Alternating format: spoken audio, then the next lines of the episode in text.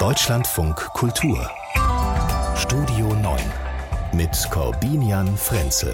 Zu Gast ist Sonja Zekri, Kulturkorrespondentin der Süddeutschen Zeitung in Berlin. Ähm, eine der Journalistinnen, die sich sehr gut auskennt mit der Region, die seit Monaten die Nachrichten bestimmt, als frühere Moskauer Korrespondentin, aber auch ähm, durch ihre regelmäßigen Reisen in die Ukraine. Gerade ist sie zum Beispiel zurückgekehrt, unter anderem auch aus dem umkämpften Bachmut. Ähm, Sonja Zekri, herzlich willkommen im Studio. Guten Tag. Wir werden gleich auch natürlich über Ihre Eindrücke von dort reden aus der Ukraine. Ich bin auch gespannt, wie Sie die Frage um die Waffenlieferung bewerten. Ähm, aber gerade, weil das alles ähm, keine einfachen und leider auch nicht so positiven Themen sind, würde ich gerne mit einer uns hoffentlich beruhigende Nachricht ähm, ähm, hier begrüßen wollen, nämlich äh, die Gewissheit, die aus dem Weißen Haus kommt, ähm, die Präsidentensprecherin, die uns versichern kann, keine Hinweise auf UFOs oder Aliens. Just wanted to make sure we address this from the White House. I know there have been questions and, and concerns about this, but there is no, again, no indication of aliens or extraterrestrial activity with these recent takedowns. Ich, ich sehe Sie ähm, schmunzeln, lachen, ja, großartig. Ähm, das sagt natürlich, wie, wie so vieles, also wie, wie oft die, die Auseinandersetzung mit Aliens sagt es natürlich wahnsinnig viel über Amerika aus, über die Vereinigten Staaten, dass es, dass das mal so festgehalten werden muss. Also ganz großartig. Ja, wobei ich meine, hm, es ist ja auch eine geteilte ähm, Gemeinde da, ne? Diejenigen, die sich darauf freuen und diejenigen, die darauf Angst haben. Wer, wer weiß, was sie uns bringen. Vielleicht vielleicht auch Gutes. Ja, vielleicht Gutes, vielleicht Besseres als chinesische ähm, äh, Spionageballons. Ähm, vielleicht werfen sie Bonbons und Blumen, wer weiß es. Lösen, Oder lösen die Probleme des Klimawandels. Lösen die Probleme des Klimawandels, haben tolle Ideen und äh, sind einfach freundlich und knuddelig und ähm, lebensweise. Ähm, ja, wir müssen dann einfach warten, bis diese Art von Aliens dann kommt. Genau, also heute nicht. Ähm, heute kriegen Sie eine Stunde Radio zu den Themen des Tages, die dann doch noch äh, bleiben, vielleicht mit auch noch mit Fragen Fragezeichen, aber mit mehr Ausrufezeichen. Oder auch 30 Minuten Podcast, falls Sie uns so hören. Wie Sie auch immer dabei sind, seien Sie herzlich willkommen. Schönen guten Tag. Möglicherweise sind wir in diesen Stunden ähm, in der beginnenden Phase der Frühjahrsoffensive Russlands gegen die Ukraine, die ja schon seit langem befürchtet wird. NATO-Generalsekretär Stoltenberg hat auf jeden Fall die schweren Kämpfe, die es gibt, an den Frontlinien so eingeordnet. Vor allem eben auch aus Bachmut erreichen uns Meldungen, dass die russische Armee die Stadt massiv ähm, beschießt. Mein heutiger Gast, Sonja Zekri von der Süddeutschen Zeitung, war ähm, vor kurzem erst dort in der Ukraine, aber eben auch genau in dieser Stadt, in Bachmut, in dieser umkämpften Stadt. Was haben Sie denn da ähm, gesehen? Also kann man überhaupt noch von Stadt sprechen oder waren Sie da eher in einem Kampffeld? Also der Teil, der für uns zugänglich war, wir sind nicht sozusagen dahin gegangen, wo jetzt ganz aktiv äh, russische und ukrainische Truppen aufeinanderstoßen. Äh, wir waren in einem Teil, wo damals noch Zivilisten wohnten. Die wohnen überall in der Stadt, aber der Teil war ähm, insofern zugänglich. Da gab es einen sogenannten Punkt der Unbesiegbarkeit. Das ist so eine Zuflucht, wo Freiwillige ähm, immer noch äh, Tee ausgeschenkt haben, wo es Strom gab. Es gab damals auch schon, also vor einer Woche, vor einer guten Woche, äh, kein Internet. Ähm, aber natürlich äh, weiß man und hört man, dass, dass man in einem, äh, sozusagen, dass man im Grunde an der Front ist, weil man natürlich ununterbrochen hört ähm, den Geschützlärm. Also mhm. man hört die Artillerie, die rausgeht, man hört das, was einschlägt ähm, und man, ähm, man hört natürlich auch von Menschen, die dort sterben und die man ähm, kurz vorher noch interviewt hat. Aber das heißt, äh, wie kann ich mir das vorstellen? Gibt es noch sowas wie ein normal ist jetzt wirklich wahrscheinlich ein banales Wort, ne? aber ein, ein normales Leben dann auch in dieser Kriegssituation oder sind auch die Zivilisten, die wenigen, die eben noch da sind, eigentlich in so einer dauerhaften ähm, ja, Ausnahmesituation? Das sind sie. Also das, äh, man fragt sich natürlich, also die Frage, die man stellt, wenn man da hingeht, ist natürlich immer, warum seid ihr noch da? Mhm. Und dann und, und kommen, was sind die Antworten? Und die, die Antworten sind ganz unterschiedlich. Also von, ähm, wir haben so viel Geld in unser Haus investiert und das wollen wir jetzt nicht den Plünderern überlassen. Ähm, dann auch manchmal so ein ganz äh, stures, ähm, hier bin ich geboren, ich lasse mich nicht vertreiben.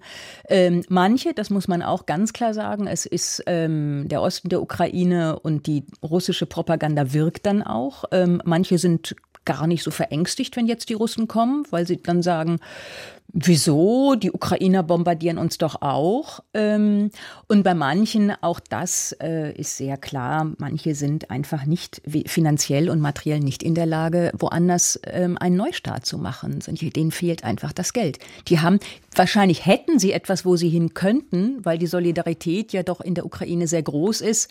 Ähm, aber der Gedanke, auch bei Älteren nochmal irgendwo hinzugehen und dann mit wenig Geld fern der Heimat was aufzubauen, ist für die sehr beängstigend. Aber wenn ich das noch nachschieben darf, wenn Bachmut fällt, also der letzte Rest, der noch von der Ukraine gehalten wird, dann wird es auch sehr wahrscheinlich noch mal mehr Flüchtlingswellen geben. Hatten Sie denn Angst? Haben Sie Angst, wenn Sie in diese, in diese umkämpften Zonen reisen? Ein ukrainischer Soldat hat zu mir gesagt, wer in dieser Situation keine Angst hat, ist entweder dumm oder lügt. Und dem ist eigentlich nichts hinzuzufügen. Hm. Sie haben es erzählt und man kann es auch ähm, nachlesen, in einer eindrucksvollen Reportage in der Süddeutschen Zeitung, ähm, ich glaube am 3. Februar erschienen, also wer mal schauen möchte, ähm, was Sie gerade schon angedeutet haben. Sie haben da Gesprächspartner, die Sie natürlich dann auch gerne widersprechen wollten und wo sich dann der Kontakt verliert und verloren hat. Ja, wir hatten einen jungen Soldaten, der, ähm, also man muss dazu sagen, im Moment, wir hatten immer den Eindruck, es ist relativ schwierig, mit äh, ukrainischen Soldaten in Kontakt zu kommen. Die Behörden reglementieren das, das wird gar nicht so irre gerne äh, freigegeben. In Bachmut ging das sehr gut, weil die Soldaten auf dem Weg zur Front waren und völlig andere Probleme hatten, als, als Bürokratie und den Presseoffizier einzuschalten. Also Sie sind, wenn ich kurz nachfragen darf, Sie sind da auch nicht embedded, wie man das so wir nennt, also Teil irgendwie nein, offizieller sind, ukrainischer wir, Militärdelegation. Nein, wir sind nicht embedded gewesen, aber das muss man wissen, das geht jetzt nicht mehr. Also das ist seit einigen Tagen nicht mehr möglich. Die ukrainische Seite hat gesagt, man muss Anträge stellen, dann wird das genehmigt, dann gucken wir, ob ob das geht. Ähm, und wir waren da aber in einem Zeitfenster, als wir da ähm, reingefahren sind, rausgefahren sind und eigentlich hat sich nicht jemand für uns so richtig interessiert. Und dieser junge Soldat, Sascha Tertitschny genannt, der Taktiker, auf Russisch klingt das so also Tertitschny, Taktitschny, der Taktiker, ähm, den hatten wir kennengelernt, als wir mit unserem Auto liegen geblieben sind. Und äh, der kämpfte in Bachmut oder bei Bachmut. Diese ähm, kleinen Orte drumherum sind ja auch sehr umkämpft. Und wollte uns mitnehmen und sagte, nein, ich zeige euch das, da leben Leute, es ist unglaublich. Und es war ein ganz, der hatte Jura studiert, ähm, kämpfte seit einem Jahr, war ein ganz interessanter Gesprächspartner, wo man auch den Eindruck hatte, er will das auch beschreiben, was er da erlebt hat und wie das ist, wenn die Männer da sitzen. Es sind ja in der Regel tatsächlich fast nur Männer. Ähm, und äh, in dem Moment, also an dem Morgen, als wir eben losfahren wollten, uns verabredet wollten, er holt uns ab, kurz vor der Stadt, ähm, ist der Kontakt dann mehr oder weniger abgebrochen. Einmal, weil sie selber in Kämpfe verwickelt waren und einmal, weil er dann äh, tatsächlich aus einem Einsatz nicht mehr zurückgekommen ist. Mhm, das heißt, also nicht mehr zurückgekommen heißt, äh, Sie wissen nicht, was passiert ist oder war das die Todesnachricht? Man weiß nicht, was passiert ist. Also die, die Varianten sind, er ist verwundet bei minus 12 Grad. Gibt es da nicht viele Chancen, er ist tot oder er ist in Gefangenschaft? Und in dem Fall muss man fast sagen, Gefangenschaft wäre noch das Beste, weil es eben immer wieder zu einem Gefangenenaustausch kommt zwischen beiden Seiten. Das wird nie so an die große Glocke gehängt, aber da ähm, hätte er noch Chancen. Ähm, aber die, auch die Freunde und auch die, die Angehör also die, äh, die anderen Soldaten in seiner Einheit ähm, gehen eigentlich nicht davon aus, dass da noch eine gute Wendung zu erwarten mhm. ist. Wie haben Sie das denn ähm, erlebt im Umgang mit den Soldaten, den wenigen Soldatinnen, den Menschen, mit denen Sie dort gesprochen haben? Ist da ähm, nach diesen Monaten, nach diesem jetzt ja fast einjährigen Krieg, auch sowas wie eine ähm, Ernüchterung, Ermüdung, das Gefühl vielleicht auch der, der, der Sinnlosigkeit, ähm, das sich breiter macht, als es vorher war? Oder ist es, ist da ein, ein, ein ungebrochener ähm, Gedanke, nein, ähm, wir, wir müssen weiter kämpfen, wir, wir werden hier gebraucht genau in diesem Kampf? Also diese politischen Fragen sind tatsächlich in dem Bereich, also an dieser Kontaktlinie an der Front für die Soldaten, das ist sehr weit weg. Was mich erstaunt hat, weil ich das so nicht erwartet hatte, ist ja, es sagen natürlich alle beim ersten Mal, wir werden siegen und wir machen weiter. Und wenn man dann aber weiter fragt, merkt man, dass es unter den Soldaten natürlich schon auch Kritik gibt. Äh, Kritik an mangelnder Ausrüstung. Also sie haben Irgendeiner sagte auch, wir müssen die Patronen zählen, die wir, also die Munition zählen, die wir verschießen dürfen. Ähm, dass es Soldaten gibt, das haben wir gehört, die einfach nicht rausgehen, weil sie also die, ist nicht, die, die einfach nicht rausgehen auf ihre, ihre Position oder die einfach nicht schießen. Ähm, dieser, dieser Taktiker sagte dann, die sitzen in ihren Unterständen und bewachen sich selber. Ähm, und was wir auch gehört haben, ist tatsächlich auch eine Kritik daran, dass diese kleine Stadt, die strategisch und militärisch ähm, nach Einschätzung vieler so unbedeutend ist, unter so hohen Verlusten gehalten wird. Ähm, also das haben wir auch gehört und da, ähm, das ist für die viel drängender ähm, als jetzt die Frage Krim oder nicht Krim. Wie erleben Sie denn das im restlichen Land? Also Sie waren jetzt da an der Frontlinie, aber Sie haben ja die Ukraine auch insgesamt bereist. Merkt man da auch einen Unterschied in dem Land? Also äh, wie präsent ist der Krieg beispielsweise in Kiew oder in anderen ähm, Regionen, wo ja abgesehen von den Beschüssen, die es immer wieder gibt, aus der Ferne Raketenbeschüsse, Drohnenbeschüsse, der Krieg natürlich viel weiter weg ist? Also in Kiew ist er tatsächlich schon auch präsent dadurch, dass es immer wieder angegriffen wird. Also Russland leistet sich ja tatsächlich den Luxus, seine teuren Raketen immer wieder auf Kiew zu schießen, um dann Kraftwerke und Umspannungsleitungen und, und, und Werke da äh, zu, zu zerstören. Ähm, mir ist es diesmal aufgefallen, dass die Stadt wahnsinnig laut geworden ist, weil vor ganz vielen Restaurants und, und äh, Shopping Malls stehen die Generatoren, die unheimlich mhm. dröhnen, um ja. das auszugleichen. Und da ist natürlich eine, eine ständige Unsicherheit, jeden Tag irgendein Luftalarm und es gibt Einschläge. Ähm, also in Kiew ist es präsent.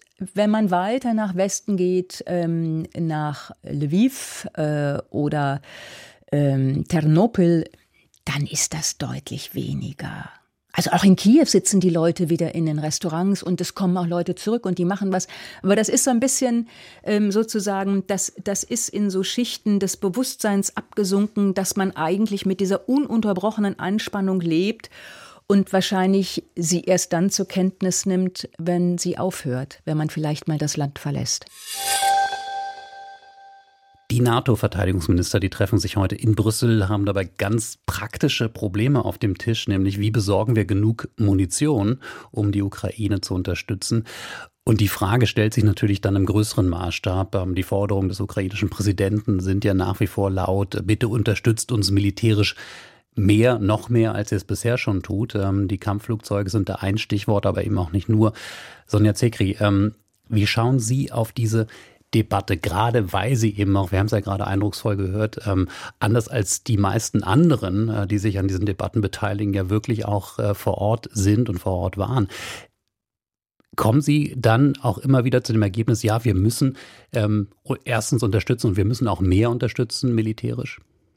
Also ich habe immer verstanden, dass die deutsche Öffentlichkeit und auch die Politik eine eine gewisse Zeit braucht, um sich an den Gedanken zu gewöhnen, dass Deutschland wieder Panzer dorthin schickt, wo die Wehrmacht, äh, die Wehrmacht und auch überhaupt die, die Nationalsozialisten gewütet haben. Also diesen, ähm, diesen Anpassungsprozess und Diskussionsprozess, den habe ich immer verstanden.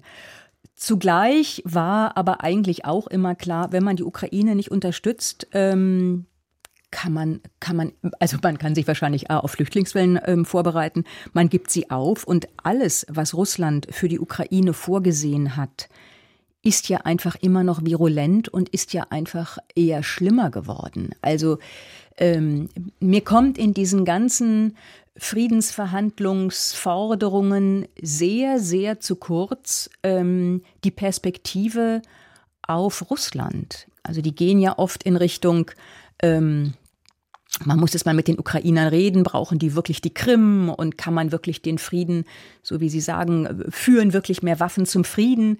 Ähm, wir müssten jetzt verhandeln.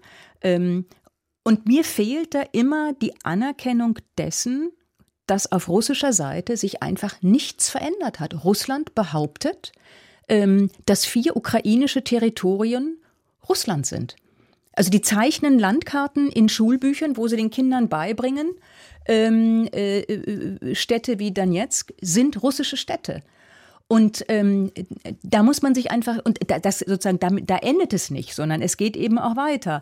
Und man fragt sich dann schon, über was wollen wir dann eigentlich verhandeln? Mhm. Und die, die Perspektive, die ich für realistisch halte, ist tatsächlich, dass man sagt, man bringt die Ukraine in eine Situation, in eine gute Verhandlungssituation, dass sie nicht aus einer Position der Schwäche heraus mit Russland reden muss oder mit dem Kreml reden muss, weil das wäre tatsächlich ähm, das würde Putin sehr missverstehen. Mhm. Oder er würde es so verstehen, wie er das immer verstanden hat. Äh, diejenigen, die das einfordern, wir haben ja gerade jetzt wieder frisch seit äh, Ende letzter Woche ein Manifest für den Frieden in, in der Selbstbezeichnung, Alice Schwarzer, Sarah Wagenknecht äh, und äh, viele andere, die das unterzeichnet haben, die aber ich glaube, jetzt ungeachtet der Frage, ob, ob ähm, Russland das zu Recht tut oder äh, zu Unrecht tut, ähm, da gibt es ja auch die Formulierung, dass äh, die Verurteilung dessen ja eben auch klar benannt wird, aber die eben aus so einer realpolitischen Perspektive zu dem Ergebnis kommen, es wird militärisch ähm, nicht zu korrigieren sein, nicht im vollen Maße, was Russland da ähm, vollzogen hat, nämlich äh, Territorium einzunehmen, die Grenzen zu verschieben. Und das letztendlich, und das ist dann vielleicht ähm, auch sogar die Einnahme einer ukrainischen Perspektive, dass eben jeder Tag und jede Eskalation des Krieges auch zu mehr Opfern führt. Also damit werden Sie in der Ukraine keinen Stich machen. Ähm, also das, das ist eine Perspektive, die, die, ähm, die mich immer so ein bisschen frappiert, weil sie, also wenn man ehrlich sagen würde, in Deutschland, wir haben Angst vor einer Ausweitung des Krieges. Äh, wir, wir sind es auch einfach leid. Mhm. Es, es ist jetzt ein Jahr Krieg, es ist ein Erdbeben, äh, die Welt ist voller Krisen. Wir können nicht mehr, wir wollen nicht mehr. Wir haben so viel für die Ukraine getan. Ähm, die Ukraine muss sich jetzt mal damit abfinden, dass das jetzt vorbei ist da könnte ich ja mit leben. Das kann ich nachvollziehen.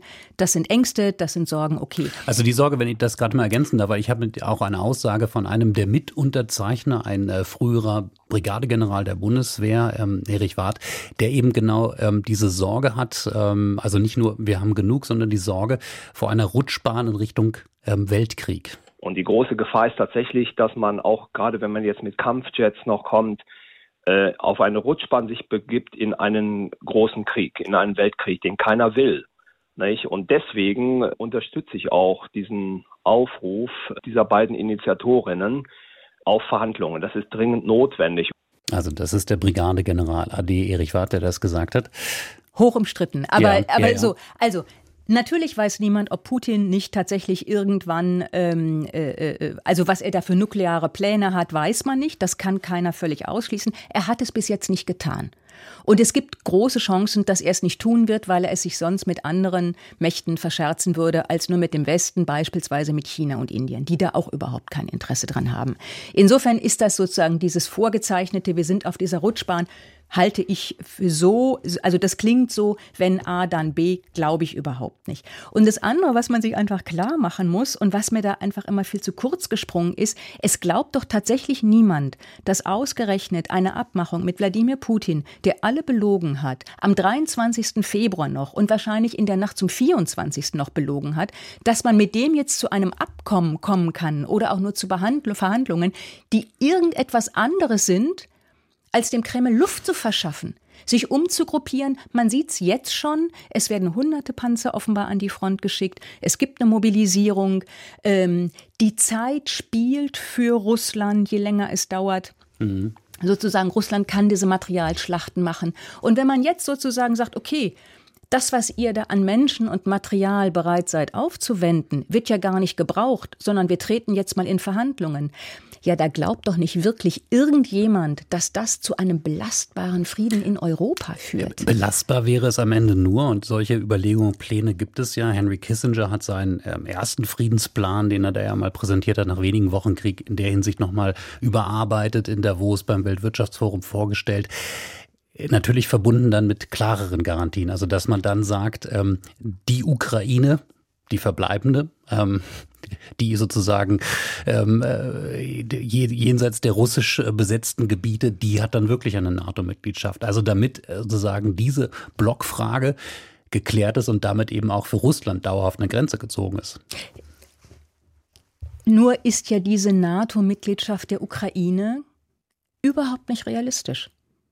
Und das ja, sozusagen, und das, ist die also Frage, also Kissen, ob man das verhandlungsmäßig ja, erreichen ja, könnte. Nur, aber ich meine, man muss dann schon sagen, ich habe tatsächlich im Moment, wenn ich mir die deutsche Öffentlichkeit angucke, auch so Signale, die aus Amerika kommen, ich habe ein bisschen den Eindruck, dass es eher so in die Richtung geht, Mensch, Ukraine, jetzt, jetzt äh, äh, äh finde dich da mal mit ab. Wir haben jetzt alles getan und das reicht jetzt. Und das, was eben sozusagen dabei nicht mitgedacht wird, ist natürlich, man also die Sicherheitsgarantien einer, NATO-Mitgliedschaft wird es für die Ukraine nicht geben. Und dann verlangt man von der Ukraine, dass sie einfach bereit ist, auf ihr Territorium äh, zu verzichten, auf die Leute zu verzichten und darauf zu verzichten, dass Russland nicht vielleicht, also sozusagen auf den Schutz gegen eine weitere Aggression, das hat es gegeben. Es hat 2014 angefangen ähm, und Russland hat sich vorgerobbt. Und natürlich ähm, gibt es in Russland im Moment überhaupt keine Kräfte, ähm, die, die irgendwie signifikant sind und in eine andere Richtung gehen. Mhm. Aber haben Sie denn Hoffnung auf, ähm, also erstens eine militärische Niederlage Russlands, ähm, die natürlich ja auch eine gewisse Rationalität in Moskau voraussetzt, dass man das anerkennt. Also dass in Moskau äh, um Putin herum, bei Putin, die Erkenntnis klar ist, ähm, wir können diesen Krieg nicht gewinnen, wir verlieren zu viel, wir müssen aufhören. Also im Moment hat, in, hat den Eindruck in Russland keiner, weil der Preis, den Russland im Moment dafür zahlt, ähm, da ist der Kreml gerne bereit für. Ja, eben. Und genau das ist natürlich das Problem, weil das führt natürlich doch in eine, ja, dann wahrscheinlich sehr lange ähm, kriegerische Auseinandersetzung. Ja, nur nochmal. Also dieses sozusagen, wer will eigentlich diesen Frieden? Das muss man, da muss man schon ehrlich sein. Wer will den Frieden? Wir in Deutschland hätten gerne, dass da im Osten nicht weiter so gestorben wird, weil das ist nicht schön. Das mhm. bedeutet für uns eine ganz konkrete Belastung. Flüchtlinge, Geld, Waffen. Womöglich sind wir dann geschwächt, weil wir da Leopardpanzer hinschicken und wir haben dann nicht mehr genug. Das ist das eine. Ich, Nur, ich, ich glaube aber, es gibt, wenn ich das ergänzen darf, auch lautere ähm, Motive bei Menschen, ähm, die so argumentieren, die nämlich sagen, ähm, diese Kriegslogik ist am Ende immer eine Kriegslogik und sie führt eigentlich immer zu mehr ähm, Schaden ja, und zu mehr Verwerfung äh, führt sozusagen äh, zu einem Wegsterben einer ganzen jungen Generation, dass, dass sozusagen jeder Frieden oder fast jeder Frieden, auch wenn er noch so kompromissbelastet und noch so faul ist, besser ist als Krieg. Ja, nur ich finde, das Wort Frieden trifft es dann überhaupt nicht. Ein Frieden würde, also es gibt ja dann so Fantasien, wenn die Ukrainer darauf verzichten, na dann ist dann so ein, so ein Viertel von ihrem Territorium ist dann unter russischer Besatzung. So schlimm kann das nicht sein sein. Wie kann man das nach Butcher noch sagen? Also wie kann man das noch sagen, nach allem, was wir wissen, wie diese russische Besatzung der Ukraine tatsächlich aussieht? das ehrlich gesagt, das ist etwas, wo, wo Menschen sich etwas schönreden, die sich weder mit den russischen Kriegszielen auseinandersetzen, noch mit dem, was tatsächlich in der Ukraine passiert. Wenn sie mit Folteropfern reden, wenn sie sich anschauen, wie hat es jemand so schön gesagt, es hat, äh, es hat sozusagen auch um Kharkiv oder der in den inzwischen befreiten Gebieten, äh, die aber auch von Russland besetzt waren ein halbes Jahr. Es hat Gefängnisse gegeben. Da war auf der einen Seite war der Stuhl, wo die Leute mit Strom gefoltert wurden und auf der anderen Wand hing die Ikone. Also das ist die Realität, die auf die Ukraine zukommt. Und wie man da tatsächlich sagen kann, das ist ein Frieden, was ja impliziert, das ist irgendwie die Abwesenheit von Gewalt. Mhm. Da werden sie bei den Ukrainern sozusagen, das ist für die Ukrainer ist es ja nicht so, dass sie sagen, wir kämpfen für irgendetwas, was sozusagen, was irgendwie wir jetzt, wir wollen jetzt expandieren, sondern für die Ukrainer ist es ja tatsächlich dieses, diese, diese, diese tragische Situation zwischen Baum und Borke. Der Krieg ist entsetzlich. Ja. Aber die Alternative ist keine Alternative. Aber was heißt das denn dann für uns? Äh, ich höre, was Sie sagen und ich, wie sagt man ähm, so, so amerikanisch-neudeutsch, ich fühle, was Sie sagen. Aber das müsste ja dann eigentlich dazu führen, dass wir uns viel mehr engagieren. Weil so ist die Ukraine gerade, gerade genug unterstützt, nicht zu verlieren. Aber wahrscheinlich nicht genug unterstützt, um zu gewinnen. Also wie das sich militärisch entwickelt, jetzt gibt's ja erstmal diese, äh, es ist die Frage, ob das wirklich so schlau war, um mal auf Bachmut zurückzukommen, da so viel Menschen und Material auch von ukrainischer Seite einzusetzen für eine doch eher symbolische ähm, äh, Stadt.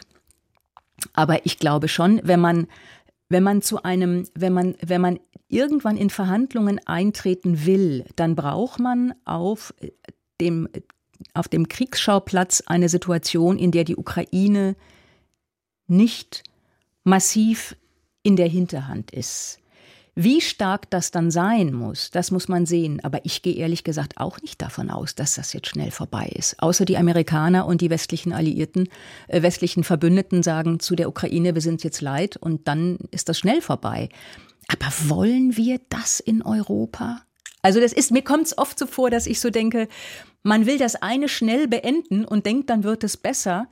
Es wird nicht besser werden. Und die Ukrainer wiederum wissen ganz genau, und deswegen macht natürlich Zelensky diesen Druck und will jetzt noch mal rausholen, was rauszuholen ist, weil sie wissen, in dem Moment, wo die Ukraine genötigt wird, ähm, mit Russland in Verhandlungen einzutreten, und das ist alles ruhig, sie werden nie wieder eine derartige Solidarität und auch derartige Unterstützung bekommen. Sie haben diese Möglichkeit jetzt, diese Chance, und dann guckt die Welt woanders hin.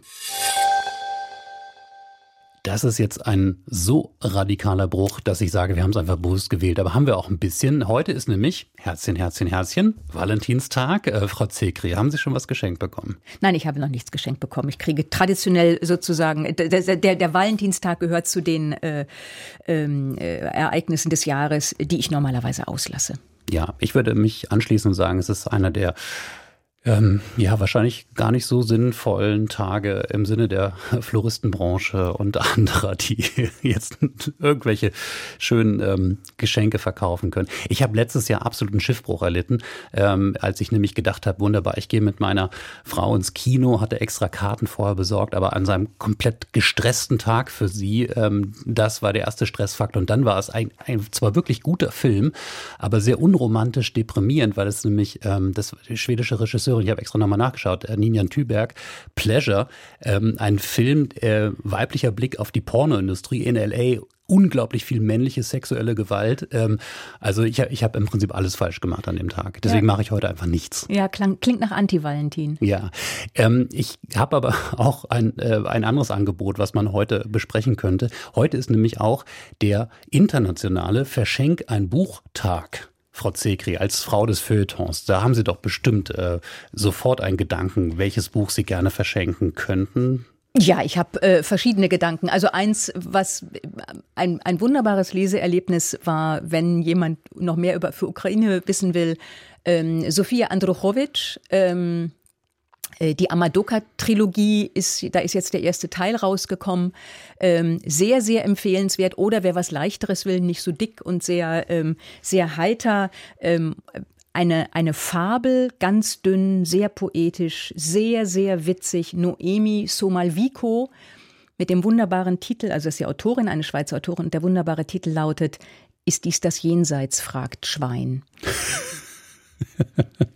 Gott taucht auch auf. Und es geht ihm aber nicht gut. Man muss ihn retten. Gott geht es nicht gut. Ja, es geht, es, also es ist eine Fabel. Es sind alles Tiere und Gott und Göttinnen. Ich weiß nicht, wie viel Liebe jetzt noch in der Berliner Politik äh, zwischen denen ist, äh, die hier gemeinsam regieren. Franziska Giffey, die noch regierende Bürgermeisterin von der SPD, Bettina Jarasch, die Spitzenkandidatin der Grünen und dann Klaus Lederer natürlich noch der Linke. Ich, ich nenne diese drei Namen äh, Frau Zekri, weil ich nämlich hier die Taz heute äh, vor mir habe mit äh, mal wieder einer schönen ähm, Titelfrage. Geht's noch? Ähm, die ja so schön vieldeutig ist, äh, zwei Tage nach der Berlin-Wahl, wo man mathematisch weiß, ja, geht noch, rot, grün, rot geht noch, aber wo man sich natürlich politisch fragt von der Einschätzung, geht es denn noch? Geht es noch? Naja, in dem Moment, wo sie das, wo, wo sie, äh, das müssen jetzt die Parteien entscheiden. Ich bin nicht sicher, wenn, wenn es so überwältigend eine, ähm, also wenn so viele Menschen tatsächlich die CDU gewählt haben, 28 Prozent, 28,2 um genau zu sein. Genau, also wenn das tatsächlich die stärkste Partei ist, ähm, man muss dann schon sehr gute Argumente finden, um die außen vor zu lassen. Natürlich geht das politisch, parlamentarisch, rechnerisch geht das alles. Also politisch würde ich sagen, müssen Sie eine Hammer-Performance hinlegen, um sozusagen durch, sozusagen über den, über den Kampf zum Spiel oder über das Spiel zum Sieg oder wie es immer heißt, um dann die CDU-Wähler zurückzugewinnen, die jetzt ähm, äh, abgewandert sind. ich bin nicht sicher, ob man wirklich sagen kann, ja, das war jetzt eine Protestwahl, aber eigentlich wollen alle, dass es so weitergeht. Abgesehen davon, ob ich das möchte. Aber ähm, Die könnte ich Sie natürlich jetzt auch fragen. Ja, als Be Berliner, Berliner Bürgerin. Ne, Gäbe es, glaube ich, keine Überraschungen. Aber ähm, die CDU ist nicht wirklich eine moderne, großstädtische, äh, äh, fortschrittliche Partei. Also das, was man von Merz hört, ist furchtbar. Ähm, ob die das jetzt hinkriegen mit der Verwaltung, ist die Frage. Ähm, aber ob man sie wirklich, ob man es wirklich ignorieren kann, manchmal ja. denke ich ja auch, man muss die Leute mal dran lassen und dann werden sie entzaubert. Das ist ja auch ein alter politischer Trick. Vor allem, egal wer es jetzt macht, sie haben auch nur dreieinhalb Jahre. Also die Wahlperiode wegen dieser äh, Wiederholungswahl ist natürlich dann eben auch äh, begrenzt insgesamt auf fünf Jahre. Ähm, der schon angesprochene CDU-Gewinner Kai Wegner, äh, der setzt jetzt so ein bisschen auf den Faktor Zeit. Hören wir ihn gerade mal. Mein Eindruck ist, dass so langsam aber sicher das Wahlergebnis bei allen ankommt. Dass man so ein Wahlergebnis auch erstmal verarbeiten muss, das gestehe ich jeder Partei zu. Deswegen geben wir denen auch die Zeit, das zu verarbeiten. Und mein Eindruck ist, dass es jetzt schon Bewegung von der einen oder anderen Seite gibt, weil das Wahlergebnis ist klar. Kai Wegner, der CDU-Spitzenkandidat in Berlin. Es gab ja schon so manche, die haben das auch verglichen mit dieser legendären Elefantenrunde 2005, als Gerhard Schröder gefühlt für sich selbst noch gewonnen hatte. Äh, die Zahlen gaben das schon nicht mehr her. Und dass es dann manchmal wirklich in der Politik so Momente braucht, bis, bis es durchsickert. Also wo man merkt, na, wir könnten, ne? also geht, es geht noch, aber eigentlich geht es nicht mehr. Ähm, haben Sie den Eindruck, dass, dass das hier so gerade so ein Prozess ist? Ja, das kann das, das ist das eine. Und das andere ist natürlich, dass die jetzt anfangen zu reden. Und dann wird es einfach darum gehen, was, was bietet er denn äh, an? Mhm. Also was bietet er der SPD an, was bietet er den Grünen an, wie weit kommt er ihnen entgegen? Und ähm, da Franziska Giffey war ja jetzt auch nicht triumphal, dass sie so schrödermäßig und breitbeinig gesagt hat, wollen wir die Küche im Dorf lassen. Also das, das ja nicht. Es, die, rechnerisch ist das möglich. Und jetzt geht es um politische Verhandlungen. Und wenn er dann den Grünen und der, der SPD sehr weit entgegenkommt, dafür sind es alles, dafür wollen auch alle viel zu gerne regieren. Ja, ähm, interessanterweise, ich fand das übrigens gerade in kurzen, in einem kurzen Auszug von Kai Wegner interessant, hatte ich schon vergessen, äh, dass da auch noch ausgerechnet so eine Polizeisirene im Hintergrund war. Passte irgendwie so ein bisschen äh, für die ganze Stimmungslage in der Stadt. Ich hatte ja gestern äh, am Abend die schöne Situation, dass mich dann meine ähm, Töchter am Abendbrottisch fragten, ähm, 11 und 13 Jahre alt, wer hat denn jetzt gewonnen? Und da habe ich dann doch mal wieder die, ähm, Komplexität parlamentarischer äh, Mehrheitssysteme irgendwie verstanden, als ich nämlich das Unverständnis in den Gesichtern meiner Töchter sah, als ich das versuchte zu erklären. Ähm, und sie haben jetzt gesagt, okay, sag uns dann einfach, wenn es feststeht. Ähm, ich würde an dieser Stelle auch sagen, äh, Frau Zekri, wir, wir kümmern uns dann darum, vielleicht nicht erst, wenn es komplett feststeht, aber für heute machen wir einen Punkt. Ja, es gab ja diesen wunderbaren Satz von Bill Clinton nach einer Wahl, wo gezählt und gezählt wurde, wo er dann sagte, The American people has spoken. We just don't know what it said. Wir fragen unsere Gäste ja auch immer, gibt es etwas, was Sie beschäftigt, ähm, ein Thema, über das Sie sich gefreut, geärgert haben? Ähm, Frau Zicke, Sie haben eine Begegnung, ähm, die Sie sehr beeindruckt hat, so kann ich das sagen, ne, mit äh, Tuba Lofti gehabt, einer ähm, afghanischen Frauenrechtlerin, die ähm, ich habe nur zugerufen bekommen, die in Deutschland lebt. Ich bin jetzt davon ausgegangen, äh, sie ist eben damals in diesen, ja, in diesen Chaos-Momenten, Chaos-Tagen ähm, in Kabul ähm, dann hierher gekommen. Aber nein, sie ist gerade relativ frisch hergekommen.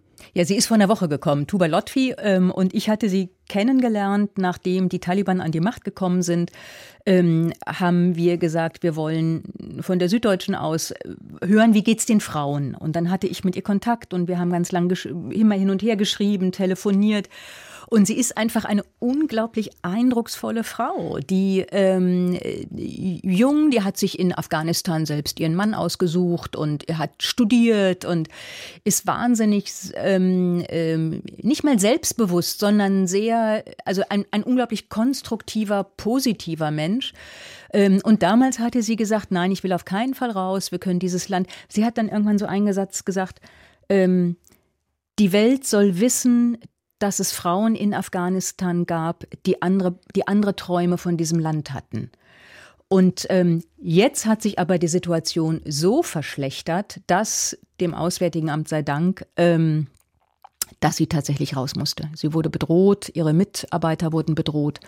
Und seit einer Woche ist sie jetzt hier. Und ähm, entsprechend deprimiert, ernüchtert, enttäuscht, dass, dass sie dieses, dieses Versprechen für sich selbst nicht halten konnte?